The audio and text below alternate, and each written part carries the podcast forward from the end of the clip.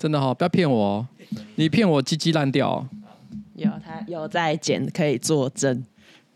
我跟你讲，你如果哈要骗我的话，你会变吉米巴特勒。你不要拿刚刚才学到的东西来乱讲，你根本不知道他是谁。反正我只知道好像是荒唐的事，是荒唐吗？是荒唐的事。好，那那是什么荒唐的事？不然吴东业来贡献今天的这个新闻。就吉米巴特勒烫了一个头发，就这样。吉米巴特勒是谁啊？谁啊？啊，吉米巴特勒是 NBA 热火队的当家球星，他最近烫了一个很不适合黑人的头发。哎呀，我知道了啦，我有看到照片，因为其实很多迷因粉砖什么都会传嘛，然后是一个有点。Emo 的造型，对，然后他也有说 I am emo。至于为什么他 emo，就是前一阵子一直有其他队的球星传说想要去他们球队，让巴特勒很开心，因为他们队已经很久没有其他明星要来了。然后结果前几天那个明星直接去他的敌人的队，然后他想说，干我等了这么久，结果你跑去别人的队，所以他就烫了这个头发，说 I am emo。对，这是今今日 NBA 小新闻。我们节目越来越多元化。Who cares？哎、欸，不会好不好？NBA 蛮多球迷的。欢迎各位观众的留言告诉我们，到底你喜不喜欢 NBA 的趣闻？我个人是觉得我完全听不懂什么是吉米巴特勒。他发型很荒谬，大家大家可以去我们那个新资料夹的 IG。我我觉得那个发型有一点像什么？我我刚想，我刚想到一个类比，呃，就是以前有一个格斗游戏的角色。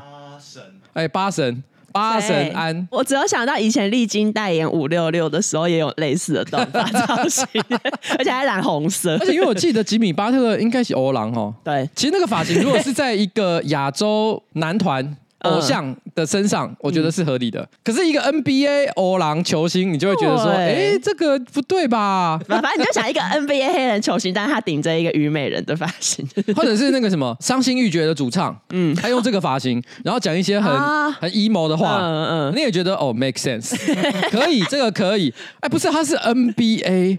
欧郎球星呢、啊？这样对手可以扯他的头发，比赛不爽就可以扯他的头发，他感觉制造弱点。那其实这也可能是一种刻板印象。比如说，我们觉得黑人就应该是要，比如说卷发，然后绑辫子，哎，绑辫子头，绑脏辫。对啦，不能这样子说啦。哦好，他想干嘛都可以。我们到底是要直接开录，还是我我有点搞不懂？我以为我们要先录叶配的东西，不是？No。好，就好的。等一下节目完再录，节目完再录。好了，那我们就今天的节目就。哟。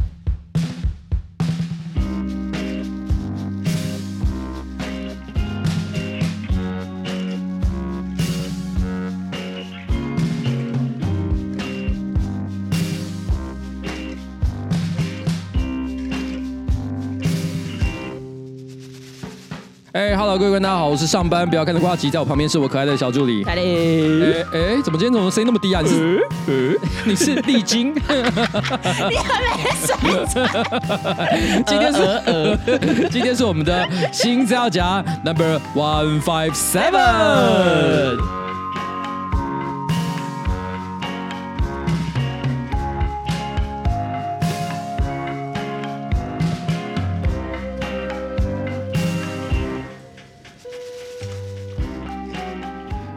今天我们的节目哈就准备开始啦，准备开始。那一开始我想要分享一个我刚刚才看到的新闻，我觉得很荒谬。你说什么？吉米巴特勒？不是不是，讲来讲去都是吉米巴特勒。反正台北市好像有一个幼稚园，好像就是因为那个幼稚园的里面的那个学生，那些幼童平常都会发出很吵的声音，然后就跟当地的里民跟里长不太合。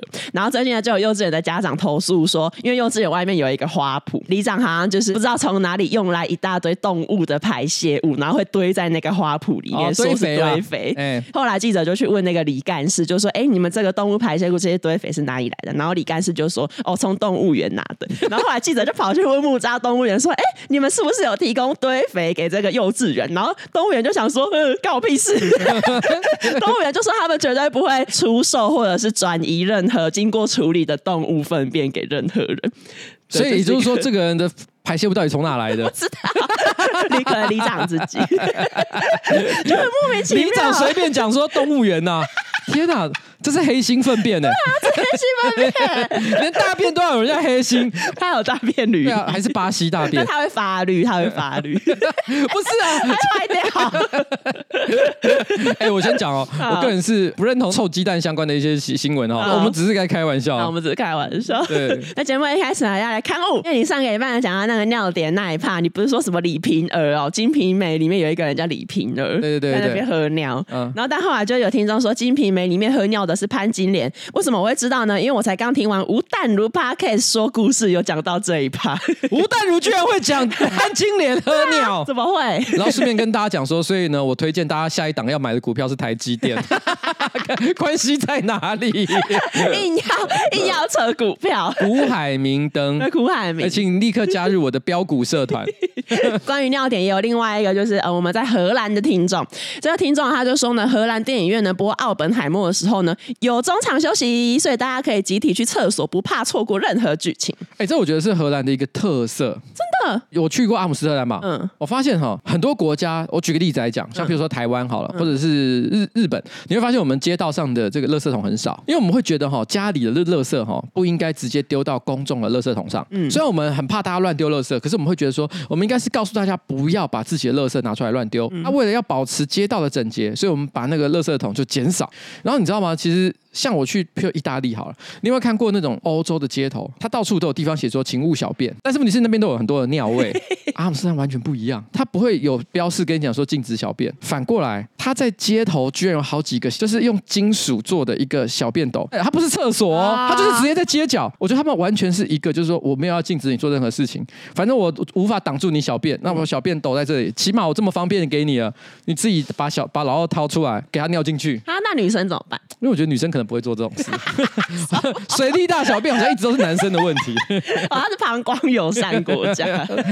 我觉得他们有一种哲学，存在就是合理。对，譬如说我们会觉得奥本海默精彩的电影，你就给我从头到尾给他看完。嗯，因为他们是心想说三个小时谁动得掉？有中场休息时间很合理吧？嗯，对，我觉得这是他们的逻辑。我们去阿姆斯特丹的时候，路边就是什么卖 weed 的大麻的店，走不远红灯区，在附近我又看到有赌场，嗯，黄赌毒啊，全部都在大街上让你进行。嗯，你有听说过阿姆斯特丹的犯罪率很高吗？哦，没有啊。嗯，那那里其实是一个治安还不错的国家。嗯，那是人间天堂。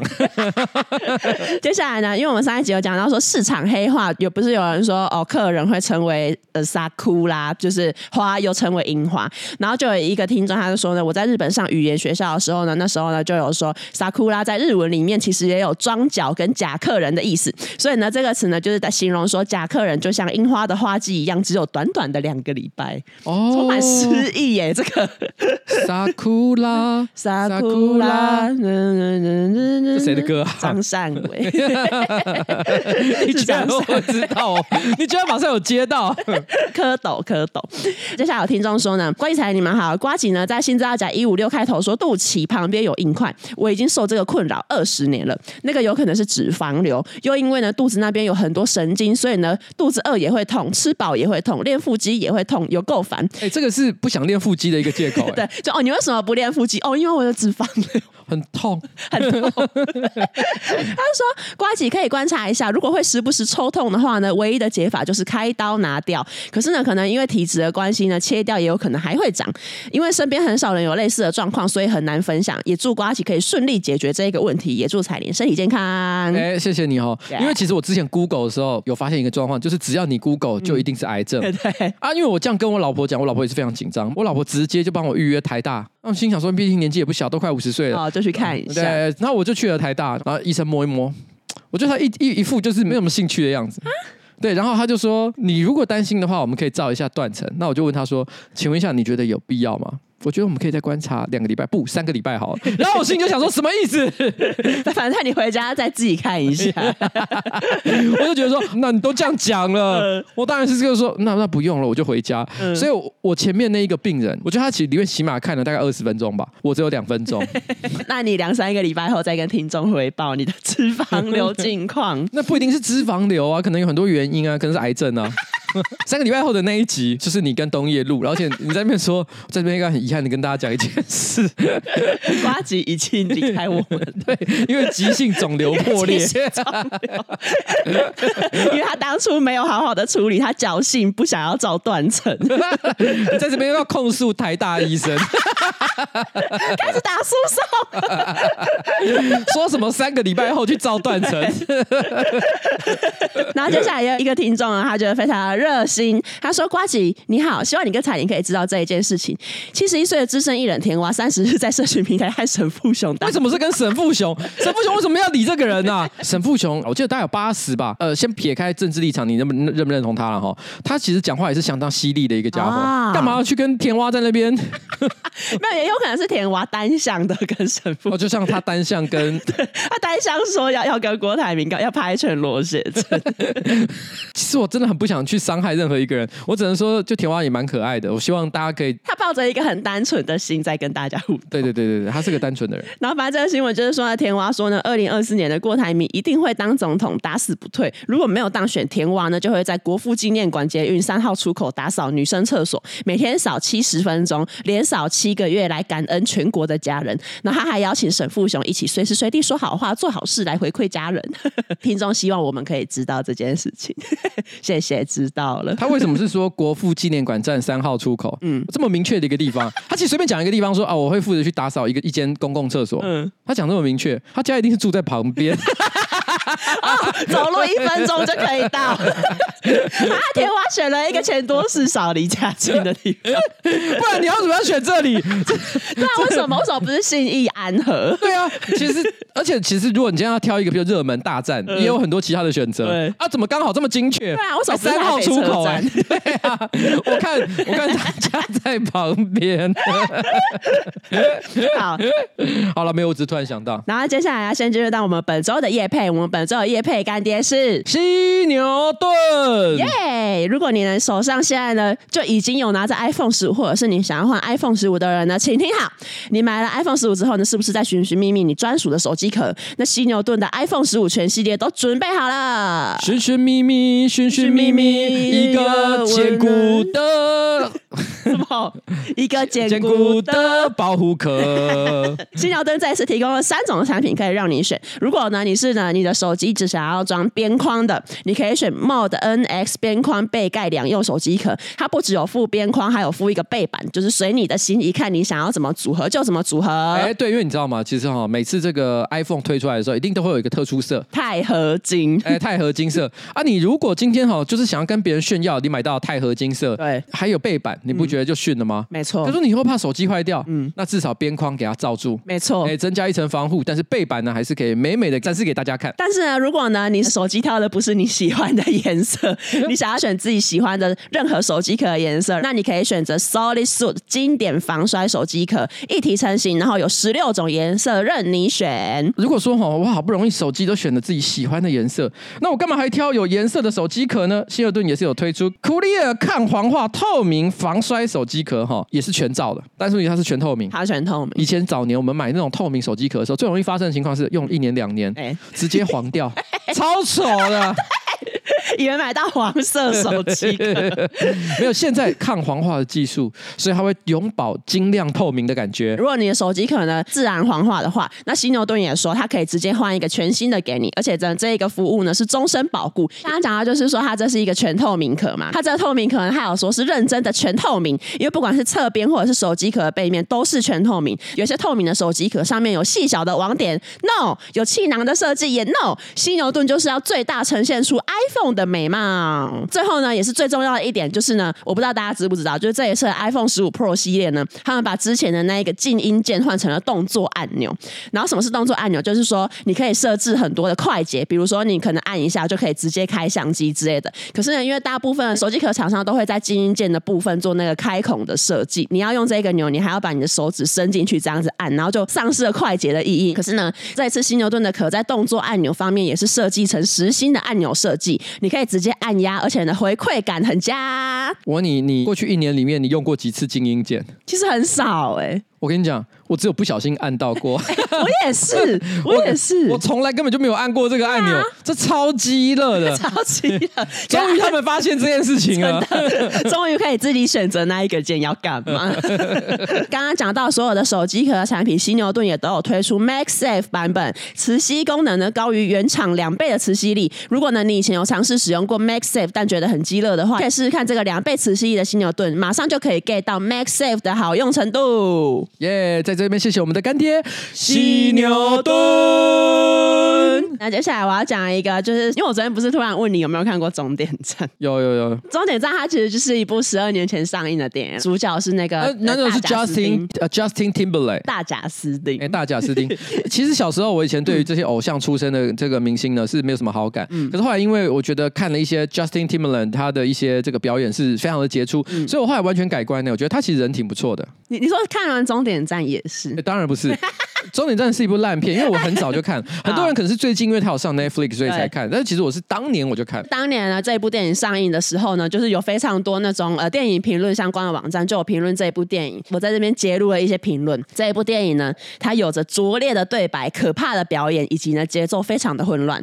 这一部电影呢，感觉是从某一个被淘汰的星际争霸剧本里面偷来的，这种东西不值得你浪费一分钟的生命。当年就是终点站呢，它这部电影在那个烂番茄上面评分只有三十七趴，就是我也的确觉得它算蛮难看的片你有看吗？有有有，我觉得它算概念不错，可是执行起来非常的骨感，就是。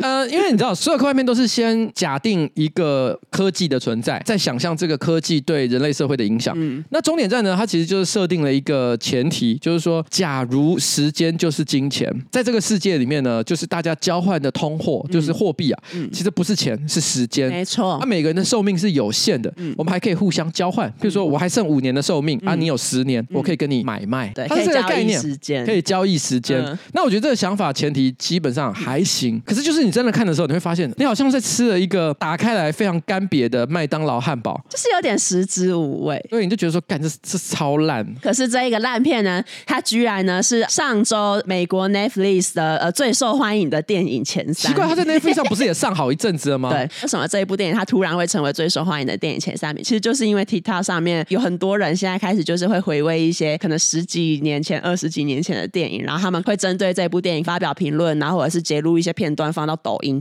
然后这些影片的爆红了之后呢，很多人决定要回去 Netflix 上面看这一些电影，所以终点站才会重新的成为就是 Netflix 上的。哎，我坦白讲，因为我有时候有看一些抖音或者是一些这种短影音平台，他、嗯、把一些旧的科幻片截录片段做一些简单的讲解。通常这些科幻片都有一些脑洞大开的设定，所以其实你很容易就会被这些脑洞大开的设定觉得说，哎呦，嗯，怎么好像蛮有趣的？嗯，因为其实毕竟一部电影，你你一拍可能一个半小时到两个小时，嗯，你只有好有趣的设定或概念是不够的，嗯，你你还还要有很很有引人入胜的这个铺陈，没错。可是因为这些这些讲解可能 maybe 一分钟或五分钟，嗯、很短，你只有看到脑洞大开的部分，嗯、你就会觉得说，哎，怎么好像蛮好看的？对对对。所以，所以其实这个流行我完全可以理解。而且我后来去问了一下，有不少后来就是在电视上看终点站的人，其实都觉得，哎，还不错啊。真的哦，蛮好看的啊！你知道我觉得这个是什么？你知道吗？嗯，我称之为叫《倚天屠龙记》效应。好，怎样怎样？你知道有一部电电影叫《倚天屠龙记》？我知道啊。当年在上的院线的时候，嗯、影评也是超差。啊因为他们会觉得说剧情很荒唐，嗯，然后人物铺成乱七八糟，而且没有忠于原著，嗯，它里面的角色人物的说话的方式完全没有跟原著有关系，嗯，都一些什么荒唐的什么我什么华山派空峒派啊，我就是要你什么我要强奸女人还是干嘛的，里面一些很荒唐的的的台词，你都会觉得说 感觉很难看，听起来很难看。可是问题是，你知道吗？后来龙翔电影台开始疯狂重播的时候，嗯，它变神片，你知道吗？因为大家突然间觉得说，哎，里面的台词太荒唐了啊，它是变成迷因片。你知道为什么会有这个状况吗？嗯、当你花了三百块钱去电影院看的时候，你今天不管是看《奥本海默》还是是去看《终点站》，其实都是三百块，价钱是一样的。嗯、但是当你看过《奥本海默》，你又看到《终点站》的时候，你一定会心里想说，这三小，你的期待是很高的，因为那不只是钱的问题，是你特别花了时间坐在一个电影院里面，你心里面对一个电影好不好的标准是很高的。可是如果你今天是在电视上看。嗯标准降低许多。为什么《倚天屠龙记》OK？、嗯、因为你只是要看这些荒唐的对白，嗯，然后嘻嘻哈哈一番，然后你看个二十分钟，你就去做其他事情，没有任何的差别。嗯，终点站就是像这样的东西，它没有那么的有价值，可是就是你配饭吃，其实觉得很适合啊。但是你是奥本海默，你想配饭吃吗？奥本海默你要很专心看，对你在家里看你就觉得门槛太高了，你在家里就不会想看奥本海默了。哦、对，对对，在家会觉得看不下去。所以你知道吗？终点站《倚天屠龙记》是在家的神片，嗯，但不是在电影院的神片。为什么 Netflix Netflix 影集可能都还行，可是只要拍电影都很垃圾。嗯，因为他不需要拍好片，他就是要拍给你配饭吃，看的有看跟没看的等于一样的东西。那你有看过《超级战舰》吗？有啊，也一样是烂片啊。反正就是因为超级战舰，它也是前阵子也上了 Netflix，然后看到有一些人在讨论说，超级战舰当年算是集结了很多很厉害的卡司，可是就票房就是也是不太好。然后男主角本来被视为是好莱坞的明日之星，但现在也显然无法再进到 A 咖的行列，就会开始有一些人讨论说，现在来看超级战舰其实还不错啊，是不是当年又被低估了？没有，就是因为大家的心理期望是不一样的，好的科幻跟不好的科幻那个差距超大的，好吗？只是我觉得，当你在 Netflix 上看的时候，你就会觉得其实还可以。哦，对对对，就就就像是这几年很流行什么转身到异世界的漫画，嗯，其实都超乐色的。可是如果你只是想打发时间，哦，很 OK 啊。好，它绝对不是神片啊，大家不要骗自己。好，然后下一则呢，也是跟抖音有间接关系，就是因为今年呢，在 TikTok 上面有出现了一个影片，然后那个影片就是说，呃，柯南替我翻唱了歌曲，然后影片中呢就是呃柯南的声音，可是唱的呢是跟动漫完全无关的流行歌曲。当然，就是柯南的那个声优，呃。高山南，他的经纪公司也有说，他们其实也没有授权给什么什么网络上的创作者用高山南的声音，然后他们也觉得很无能为力，感到非常的困扰。这一则新闻相关的文章底下，大家都有说，那柯南要找出凶手啊！其实有很多的名人都被这样子搞嘛，对啊，像比如统神不是唱歌吗？然后还有那个呃，新加坡的那个女歌手叫什么？新加坡女歌孙燕姿，孙燕姿也是嘛，他不都是用 AI 做的很多他们没有唱的歌嘛。而且你知道，其实 AI 唱歌，我们常讲，比如像统神，可能大家觉得说他的歌声没有很好听，所以我们都会说没有技巧全是感情嘛。嗯，AI 唱歌就是没有感情全是技巧。就是之前有人说，为什么 AI 无法赢过真正的歌手唱歌，就是因为他没有感情，他就真的只有技巧。啊，这接下来呢，我要我要做一个写手实名制，这是杰克。嗯，杰克呢？哎，等一下，来，哎，东野，东野，这个你要听。我们在在讲 AI 会模拟人的声音去唱歌嘛？这时候杰克讲了一个笑话，他说：“你喜欢 AI 的声音吗？”不，我喜欢 Kobe 的声音。啊，他说的是 Allen Iverson，Iverson，Allen Iverson。你喜欢 AI 的声音吗？不，我喜欢 Kobe 的声音。我听到的时候，我说疯了，谁懂在讲什么？啊、这是什么啊？他还要我记得讲一件事情，就是 AI 生日快乐。好啦，什么？谁在意呀？什么时候、啊？谁在乎啊？谁在乎？其实大家会觉得说，哎、欸、，AI 模拟声音，然后唱唱歌，呃，蛮有趣的嘛，应该不算是什么犯罪吧？嗯，那我现在讲一下，假设我们都觉得说 AI 模拟一个特定的个人去从事娱乐自己的行为，没有什么太大错误的话，那假如说我今天 AI 不只是模拟声音，我模拟一个人的长相呢？所以我们就用 AI 模拟一个我很喜欢的名人，然后呢拍 A 片给我看哦。那你大家觉得怎么样？你可以接受吗？啊，那就是小玉换头哦，各位，啊、那就是 Deepfake 啊。其实你看这种 AI 模拟任何东西，其实你只要犯到极致的时候，你就会发现它是有犯罪的本质的。嗯、你就是侵害到别人的权利。对，因为他没有做这件事情。你说他没有授权，大家会觉得好玩，好玩，好玩。没有，我跟你讲哈，这些事情哈，你还在那个红线的范围内，但不表示你做的事情是 OK 的。那这就是为什么好莱坞的那个演员跟编剧罢工，重新谈判的那个条件里面也要谈到 AI 的授权。对，这其实已经侵害到他们的权益了。对，这真的是未来我觉得大家要注意的一个问题。戒慎恐惧，哎，戒慎恐惧。好，下一个新闻是新加坡的新闻。今年三月呢，有一名三十五岁的诚信餐厅女服务生。她被同餐厅的主厨呢借六千七百元的新币，也就是大概十五点八万的台币。这个女服务生不太想，可是她又觉得啊拒绝好像很怎样伤感情，所以她就是口头同意，然后她就跟那个主厨说：“哦，好啊，那那你过两天再来我家拿钱。”这样，我觉得他们不见听起来也不是什么特别好的朋友啊，就是同事。嗯，像我跟你这样子，嗯，然后我跟你借十万块，也也也不会不能借，可是你一定觉得有一种为什么？哦，对啊，就是会觉得嗯，你发生什么？事情，你怎么会到要跟我借？对啊，然后我跟你借十万块，这真的超怪的。谁管你？超怪的，这直接拒绝就好了。对，可是他可能就是碍于情面，我不知道他可能之后想继续在那个餐厅打工。反正他就是说，哦，好了，那那你过两天来我家拿钱这样。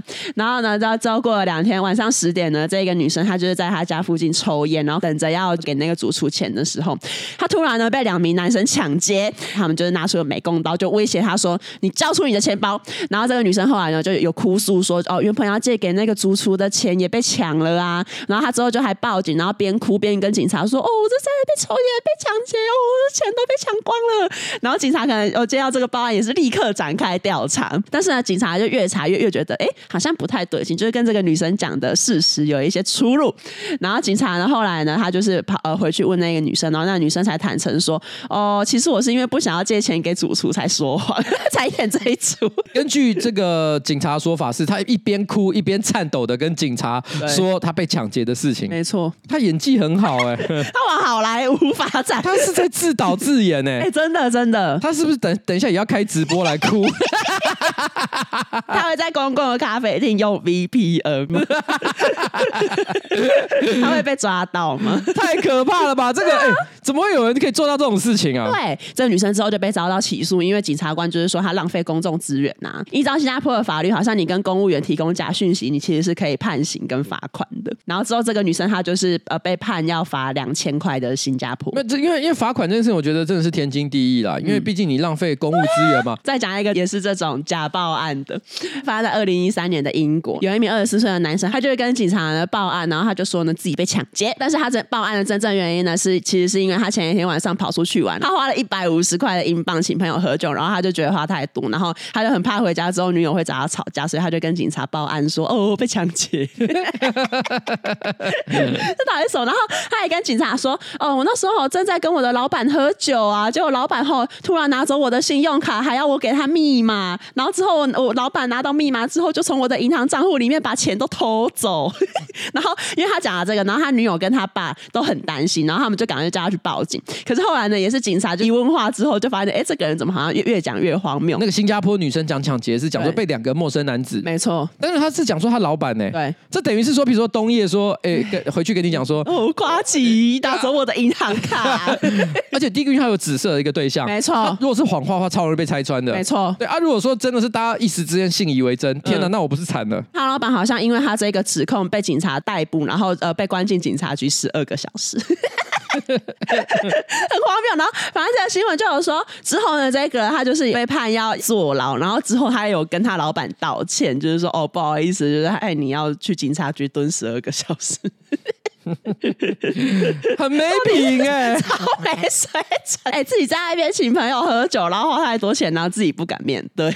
然后接下来呢？接下来我要讲，就是因为这个礼拜开始，我不知道大家有没有感觉到天气开始变得很凉。哎有哎，我跟你讲哦，我这几天骑重机啊，哦、嗯，在路上超舒服。对啊，是是有凉意的，耶有秋意，呃，有秋意，有秋意。我头发都没了，你很奇怪，不要讲。这个。没有，我就是觉得骑在路上，我觉得还不到说会觉得想要穿外套，嗯，可是又觉得很舒服，没错，哎、欸，真的超棒的，对，好像开始可以就是穿薄长袖出门的这一种天气，这个时候可以唱那个歌，哎，什么？秋意浓，我就知道一定是要唱秋意浓。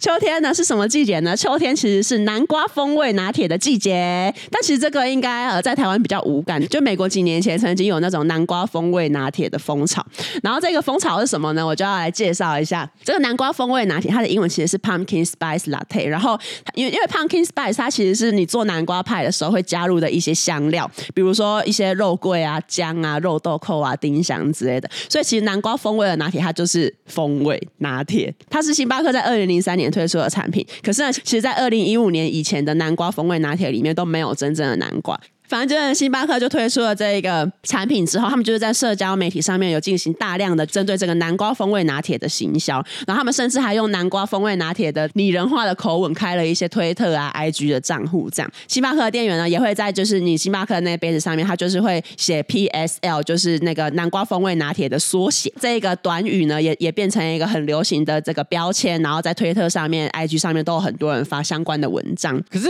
我不知道哎、欸，就是 PSL 听起来就像是某种。社社会议题的标语，像是呃不是 Lives Matter，对 B L M B L M B L M N M S L Y Y D S。这个南瓜风味拿铁，它就是之前在可能二零一五年前后就是非常的流行，然后就有很多人会在社群上面发关于南瓜风味拿铁的这个文章。可是呢，就当然就有一个东西开始流行起来之后，就会有另外一群人会觉得很不满，然后觉得哦在红什么，不就化学添加物，然后一堆人在跟风，烦死了，每天都被洗版这样。更糟的是呢，这一个饮料呢之后它居然变成了白人女性的刻板印象饮料。呃，其实新闻里面没有讲具体的原因，但我猜就是一些女性她们就是会买南瓜风味拿铁，然后可能会哦秋天，然后穿着呃秋天的装扮，然后围围巾，然后踩在一大片落叶上，然后拍一些美美的照片，这样，所以就开始会有人把白人女性就是会和南瓜风味拿铁这一种形象挂钩在一起。我觉得牵涉到刻板印象了哈，大家就会觉得。白人再加上女孩子，哎，等于愚蠢。几乎只要是跟这两个这样结合在一起的，嗯、大家都会偏向就是负面的一些嗯形容，很少有好好听的话了。然后呢，在二零一四年呢，其实那个 BuzzFeed 就是一个呃，也是算是一个就是农场网比较高级的农场网站，比较高级的农场网站。他们就是还发了一篇文章，然后文章的标题是“所有无趣的白人女性在秋天一定会做的二十五件事”。第一名呢，就是哦会喝南瓜风味拿铁，然后推特。上面有人嘲笑，就是白人女性买南瓜风味拿铁的推文，像是比如说，如果你对着镜子说三次南瓜风味拿铁，那就会有一个呃穿着瑜伽裤的白人女孩出来，然后她会开始跟你滔滔不绝的分享她最喜欢秋天的哪些事情，这样。嗯，她也是在讲刻板印象啊，对，就是刻板，就穿瑜伽裤。欸、因为 因为大家可能会觉得说，其实，在可能西方社会，或甚至在整个地球上来讲，嗯、白人女性就是。过得相对来讲比较好的一个族群，嗯，呃，因为他们是白人嘛，可能来自比较富裕的社会，嗯、然后呢，女孩子呢又可能是被很多男孩子追求，嗯、所以他们就会觉得相对来讲，可能好像他们呃比较优势一点点。对，相对对立面的可能，比如说黑人女孩，哦、他们就会觉得说，哇，她可能呃比较生活比较过得没有那么好，嗯、然后她她可能也受到一些性别歧视的一些问题。嗯，虽然其实白人女生应该也会遇到性别歧视的问题，可是他们就是觉得相较之下，嗯，你会觉得白人女生是不是过得比较？梦幻快乐一点，就是因为他们生活过得太好了，没有什么烦恼要做，所以他们一到秋天，他们第一个想的不是说冬天快来了，不知道家里的这个暖气会不会停掉。呃呃，他想不是这个问题，他想说我要喝一杯南瓜拿铁。对，我要跟风，大家都在喝，我也要喝，就是这种。当然，就是因为呃，有有一群人开始讨厌，然后可能对这个白人女性做出了一些批评跟嘲笑。那也会有一些人呢，就会觉得你们为什么要嘲笑？你们这样的嘲笑代表你们是有性别主义。有一个部落客，他就有说，每次这种大家所谓的女孩食物变红，比如说巴西莓丸啊、玫瑰酒啊、南瓜风味拿铁，这些。你知道什么是巴西莓丸？我发现很多人不知道、欸。哎，知道啊。其实台湾人我有吃过啊。其实台湾其实台湾有很多地方也有卖，啊、可是我觉得大家不知道那个是指什么。因为巴西莓就是因为这几年很有点被，我觉得它也是有点被炒作了。对，大家认为说它是所谓的 power food，没错，就你吃了之后就是营养价值很高。欸、对，对，那所谓的巴西莓丸，通常就是一个可能大大的容器里面，嗯、里面会有优格，上面会有一些水果、坚果，然后莓果，然后莓果，然后就巴西莓，那、嗯、每一个都是感觉就是营养价值很高，然后你吃进去呢，可以取代你的正餐。哎，对，那它它基本上不是拿来当点心吃的，可是它看起来又五颜六色，对，然后拍起来漂漂亮亮，对，非常的缤纷。然后你可以跟别人讲同时两件事，一个就是它很美，第二个就是我是个健康的人。啊。对，这时候你还要搭配刚刚前面讲的瑜伽裤，瑜 伽裤会有人穿瑜伽裤然后吃巴西莓丸，它就是一种就是因为你知道吗？这代这也是一种就生活过得很优渥的象征，因为当你还每天生活过得汲汲营营的时候。对你，你哪管吃什么巴西莓？你有东西吃就该偷笑。对，还穿什么瑜 伽裤？反正就是有人说玫瑰酒有很红吗？玫瑰酒应该只是 rose 吧？对对对，rose 不知道他他可能在我们没有注意到的时刻也有被炒作。rose 就是一种也很有历史的酒的类型啊，嗯就是也好喝的就好喝啊。我我我在猜测啦，它单纯只是因为它的颜色，因为它介于红酒跟白酒之间，然后带是带有粉红的色泽，所以可能。女生觉得装在杯子里面的时候，她会觉得有一种漂亮的感觉。对，但除此之外，我是觉得 Rose 也不算是什么被，它有被突然突然爆红吗？对，我觉得其实它一直都存在啊，可能在我们不注意的时候有被炒作过。OK，然后反正这一个布洛克就说，这种很女性的食物红的时候，就会有一些人指责说，哦，女生好就是会落入这种行销陷阱。呐啊，啊，就是喜欢跟风啊，哦，别人喝什么你们也要，哦，这些女生根本都没有在自己想啊，只是在跟风。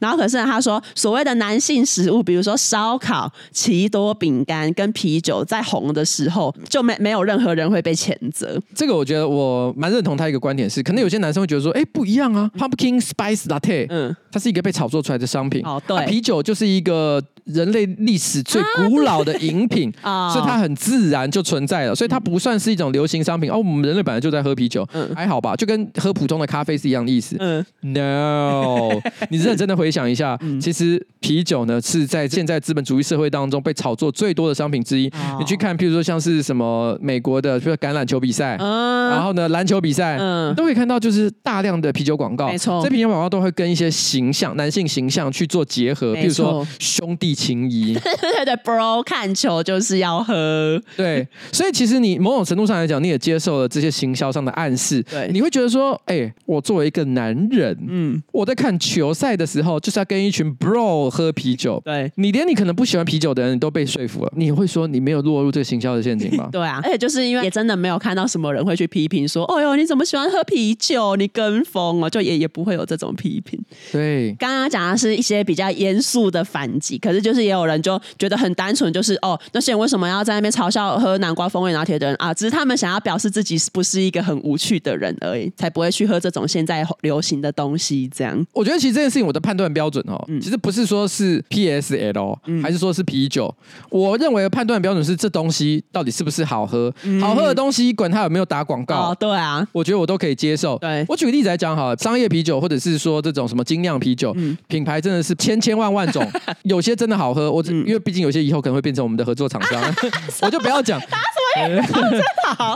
有一些有一些真的蛮难喝的。嗯。然后你是因为广告促销，或者是你去吃热炒的时候，因为有酒醋妹突然间说：“哎，你要不要来喝个什么品牌的酒？”然后你就被说服了的话，我就觉得你单纯是个智障。但是如果你是真的知道说这个酒就是好喝，嗯，你说得出一个理由，当然每个人主观是不一样，但你说得出来，为什么觉得你想喝这个东西？嗯，那我觉得那当然不算是跟风啊。哦，对啊，那有些东西就是不好喝。嗯，其实我自己私心是觉得，嗯，星巴克大概半数以上的加味咖啡，嗯，都不好喝。I'm sorry，我我不觉得星巴克有不好哦。其实事实上偶尔我也会买星巴克哦，但是那些加味。我真的是一次都没有没有买。可是我觉得星巴克有一款也是冬季限定的饮料，我觉得好喝，就是太妃核桃糖拿铁。哦，这个我听名字我就我就动没掉。哎，我觉得很好喝，可是你就是我我去通常会跟他说，可能糖不要加这么多。但我要跟你讲，其实我都觉得这些东西都还好。嗯，有一些东西我是真的不懂。听说蝶豆花。蝶豆花我超不懂的，我跟你讲，我不知道它好吃在哪里，它就只有颜色漂亮，对，它就是颜色很怪而已。所以我所有那些拿着蝶豆花的相关制制品、饮料或者是什么甜点在那边拍照的，我都有一种干你娘这三小。对，然后还有一种饮料，有我不知道现在还有没有流行，但是我觉得一两年前蛮多人在拍的，就是那种很多层次颜色的饮料啊。你说这种彩虹哦？对，我跟你讲，彩虹我超不懂的，我超不懂的，因为我跟我我其实喝过，我不是没喝过，在那边取笑。啊，就 就很很普通，很普通，它就是颜色很多而已。对，就是像有一些蛋糕也会用那种彩虹。然后我因为我之前也想说，他想说好没吃过不能批评，我就点来吃啊，就也是一个很普通的蛋糕。你就是拿来拍照而已，所以我只要看到有一些人，嗯、有一些人，他们拿到这个饮料在那边拍 IG，我就会觉得说，干这个人什么都不懂，是智障。我同意，我同意，蝶豆花跟彩虹食物无法无法，对不对？还有啊，你觉得冰火好喝吗？冰火，嗯，我好像只喝过一次。我跟你讲，普通，它就是一个冰火，就是一个很无聊的饮料。但是就是屁孩，因为接受了行销上的暗示，啊、觉得它是一种酷酒，嗯，然后拿来跟在 IG 上面拍合照啊，说我们很坏。我心里想说，等你有一天会喝酒的时候，你就会知道冰火真的。没什么好说的，就会把以前的照片都删掉。你会祈祷他不要在脸书上浮出来。就这就是我我看不懂的东西啊、哦！这些是你看，你知道吗？PSL 我都还觉得可能有些人就是，我就是很喜欢南瓜，哦，可能就喜欢那种香料的味道。对，而且到了秋天，你就是譬如万圣节，嗯、南瓜的产季，你就是觉得你要应景，嗯，Fine。没有，就是我不想，但是问题是我觉得有人喜欢，有人讲出道理来，也没有怎样，也不是坏的事情。但我跟你讲，一年四季，嗯，蝶豆花我都想不出理由。蝶豆花我我我真的也无 像。其实我觉得前一阵子，我觉得在甜点界，嗯，很流行斑斓，但是我觉得斑斓的味道其实我也没有很喜欢。嗯，可是我觉得起码它是一个很强烈的味道。嗯，然后我觉得喜欢的人可能就是觉得那个香料味是他要的。嗯，那我觉得我可以接受，它至少还算是有有特色。啊，你喜不喜欢见仁见智。对对对对对对对。啊，蝶豆花就没有味道啊！但 我不懂啊，不懂蝶豆花。那反正呢，就是因为我上网查这个南瓜风味拿铁，好像在台湾一样是星巴克的季节限定。所以呢，呃，如果今年的秋冬，如果有有听众有兴趣，也可以去试试看。啊啊，星巴克可以发发票寄来。就如果有人去试看看，也可以跟我们分享新的，可可以 take 我们的 IG new folder 啦。好啦，我跟你讲，其实我没喝过南瓜风味拿铁啊，对，我也没喝过。但其实如果有搞不好，挑战一次，好，可以，我们可以去挑战看一看。我们挑战一次南瓜风味拿铁，我来看看它到底难不难。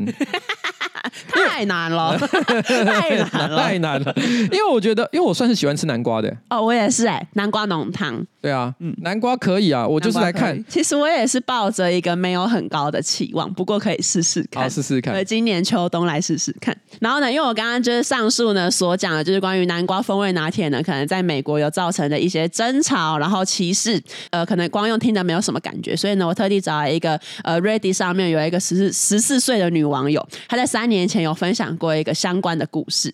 他说呢，秋天来了，我喜欢秋天，这个季节的一切都让我感到很快乐，而且呢，秋天有很多很美好的回忆。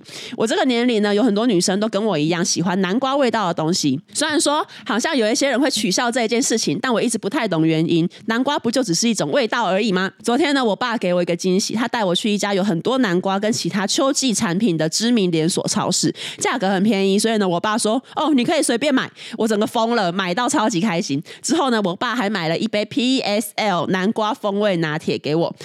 其实我觉得很好喝。我们回家之后呢，我十六岁的哥哥有朋友来家里，然后我哥跟我说呢，他的朋友不太会跟女孩子相处。我其实也不太喜欢这个朋友，因为呢，这个朋友好像想要表现得很另类，可是他其实只是很急掰而已。然后当天呢，我在厨房呢整理刚刚我爸带我去买的食物跟装饰品的时候呢，我哥跟他的朋友就进来厨房。他朋友一看到就立刻开始批评说：“哦，我的天哪！难道每个女女生脑中都只有南瓜风味拿铁吗？哦，你该不会还买了南瓜风味的卫生？”真棉吧，哦，我永远都不会喜欢这种白痴的妹子口味啦。然后这个人就说他很急白，所以我就直接跟他说：“你觉得这样做会让你变很酷吗？难怪你交不到女朋友，因为你总是嘲笑女生。”然后他说，当时我妈妈也在厨房，她听到了之后也没有说什么。可是呢，妈妈看起来好像在憋笑。可是我哥气炸了，因为他的朋友呢不知道我哥告诉我就是呃他跟女生相处不好的事情，而且呢这个应该是一个秘密吧。我其实也也不是故意要泄露这个秘密，可是他。实在是太没品了。然后这个朋友呢，他对我哥很生气。其实我也对对我哥感到很抱歉。然后他最后就是有问说：“请问这样的我是一个混蛋吗？”因为这篇文章其实是发呃是 po 在 Reddit 的这个“我是混蛋吗”的版上面。哎呀！但，但反正呢，就是根据众多网友的结论，他就是不是一个混蛋，因为就是是显然是这个朋友太鸡掰了。你知道吗？其实那个你记不记得？其实很久以前 是新加坡吧？嗯，有一个小女生，然后她什么爸爸帮她买了一个人人生中第一个名牌包、哦、CK 包。CK 包，然后其实去好像只有几千块而已，不是真正的名牌包。当时就有一些鸡掰网友也取笑说：“这不，这不是名牌啦。”对对对对，因为因为那个女生，对，因为那个女生她收到之后很开心，她就发在自己的抖音上说：“哎，我爸帮我买了一个名牌包。”她就只是分享喜悦，可就是有一堆网友就是很急掰在那边会说：“啊，CK 也是名牌哦，还好吧，是中价位而已。”这样，因为我觉得这个男的也真的算有一个急掰的点，就是说，因为我们现在是在录节目，所以我们也要直接讲出内心的。一个看法，可是我们并没有，我们也尽可能不想去伤害任何人，对不对？这是我们的前提嘛。嗯、但是我今天假设，我随便举例，譬如说佳佳好了，嗯、我们办公室的主，我们办公室的同事，他有一天买了南瓜风味拿铁，我们都没有跟他讨论过这件事情。我第一次看到他的时候，我不会直接说：“哇，天哪，你原来是喝南瓜风味拿铁的人。”对啊，干嘛这样？谁谁知道你在讲什么？好不好？对啊，我不会讲这个，尤其是你跟不熟的，然后熟的，如果我跟佳佳已经熟到一个就是可以这样互相取笑的话，那也就罢了。嗯、但事实上他是去朋友家跟他的妹妹，而且妹妹比他还小，你怎么去跟一个比你还小的女生，然后去跟他讲说，哦，在那边表现优越感，在那边哦，白痴妹子才会喝。这种人其实很可可怜的一个点，就是他其实在他的内心里面，他有一个人类排序啊，他会去踩那些他心里面觉得排序比他低的人，哦、所以当他们反抗他的时候，他就会内心很受震责，他颜面扫地。对，就是这样，这种人就是俗啦。对啊，然后节目的最后呢，因为在上周呢，杭州亚运台湾出了一个棋王，所以我在这边也要分享一个听众投稿的这个跟下棋相关的我是混蛋吗？然后如果想要投稿，可以呃私讯瓜姐的脸书粉砖。我国小三年级的时候呢，因为那时候刚段考完，所以老师呢会安排周四的最后一节课来办同乐会，同学们呢可以带一些自己的玩具跟零食来分享。很多小朋友根本不想要分享，带一些东西来炫耀的成分还比较多。大家开始四处移动，找朋友聊天，或者是往聚集的人群靠拢，看谁有带一些新奇的玩意儿。过了一会，大部分的人都聚集到一个女生 A 的桌子，A 带了一副非常精美的象棋。由于规则呢是无计数的暗棋，也就是说赢家可以一直玩，可是输家只能换人，有点类似踢馆的概念。由于有暗棋的刺激跟踢馆的竞争感，众人呢争先恐后的在排队，大家都很想要坐下来玩个两把。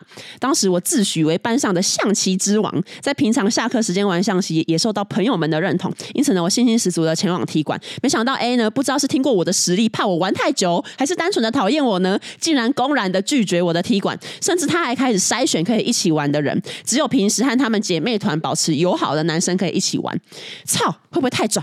我心中愤恨的咒骂道，但也只能默默的站在旁边看技术很低端的同学们下棋。忽然有人撞到桌上的垫板，放在上面的象棋呢，全部都洒了一地。A 非常的紧张，同学们呢也很好心的帮忙捡。这个时候呢，有一颗象棋滚到我的脚边，是黑色的 G。我笑了笑，迅速呢把那一颗 G 塞进口袋，决定要给 A 一点教训。谁叫他不让我一起玩？大家清点数量之后呢，果不其然少了一颗，因为那一颗就躺在我的口袋里，哈哈哈。大家开始翻箱倒柜找那一个象棋，我也假装很热心的加入一起寻找的行列。朋友们很意外，我竟然要帮忙找，他刚刚不让你玩呢、欸。哦，我就说哦，没关系啦，大家互相帮忙啊。我就很假掰的说完，但其实内心嗨到不行。就这样，全班的同乐会呢，因为我的阴谋毁了，大家都拼了命的在找那一颗象棋。然后他说当当当当当当当当，放学钟响了，象棋还是躺在我的口袋，全班持续的干白工，跪在地上狂找。哎，最后呢，承受不住少一颗象棋等于整副象棋报废的压力，开始嚎啕大哭，惊动了坐在后面批改考卷的班导。了解情况之后呢，班导下令说，没有找到那一颗象棋，没有人可以回家。Oh my god，这班导也好，很严厉，他很严厉。嗯、然后他他说，操他妈！现在回想起来，我还以为是当兵在找不见的蛋壳嘞，怎么搞到最后呢？是惩罚到我自己。我想要回家打风之谷哎！当下呢，我焦急万分，因为我根本找不到机会从口袋拿出那一颗狙。全班因为我的阴谋不能放学，持续在找象棋。最后终于被我逮到机会，我在墙角的地方呢掏出象棋，并举着手大喊：“我找到了！”这个时候呢，全班像是看到上帝一样，很多人开始过来称赞我干得很漂亮，说：“哇，谁谁谁你好棒哦！”我们大家一起来谢谢他，来爱的鼓励。班导指示大家蹦蹦蹦蹦蹦蹦蹦蹦，然后呢，A 同学呢也破涕为笑，可是 A 同学还是一边啜泣的走到我前面说：“哦，真的很谢谢你。哦” 当时呢，我故我故作镇定的说：“哈，不会啦，帮忙一下而已啊。”我内心呢早已波涛汹涌到快要中风。现在想想，当年才国小三年级的我，竟然可以承受如此的罪恶感，甚至还感到很满足。我根本是恶魔吧？欸、没错，他真的是恶魔哎。请问，为了教训不懂分享的 A 的我是个混蛋吗？我以前讲过这个理论嘛，嗯、有些小奸小恶，想要对生活当中的一些不满意做一些报复，对，人之常情，没什么太大的问题。对，你的混蛋点其实不是在于说你对 A 的报复，嗯、而是在于说你把整个班级都一起拖下水。哎、欸，这个行为，哎、欸，你就是超级混蛋哎、欸！这个如果我是同学，我一定气烂。我想说，干，干我屁事。对，虽然你后面的确有知道说，因为惹了太多麻烦，所以你努力的想要去补救他。对，哎，可是我跟你讲，人生当中就是这样，有时候你少就少想了一点点，嗯、你就把这个麻烦给大家，你就就麻烦到所有的人。对，牵一发动全身。哎，真的真的这种事情真的是要想清楚了。没错，而且最可怕的一件事情是什么？你在最后结尾的时候才提到说，哎，没有罪恶感，而且还有成就感的我，对，还满足，还满足了。我的天哪，You are evil。对啊，这个很邪。你是那个呢？天魔之子，是你，你是小恶魔，你是小恶魔。如果今天把核弹的按钮交给你，嗯。你不就是那种会直接按下去？你会按下去？你会说我要报复这个社会？对，而且重点是你最后居然还装好人，A 同学还不知情，还以为他是救星。你知道你是哪种人吗？嗯，你就是那种会说谎，说伊拉克有藏大规模毁灭武器，然后发动这个军队，嗯，去那边打仗的人。哦。小布希。是在说小布希，我这个就不好说啊，我只能说你都是这款人，因为你想要掩饰别的事情，没错，于是你就做了这个不可以的行为，没错，好，这就熊博后，对，所以结论你算是一个混蛋，yes，OK，好，那今天的节目就到这边，耶。好了，那今天节目差不多到此告一个段落哈，准备跟大家说拜拜，拜拜，拜拜。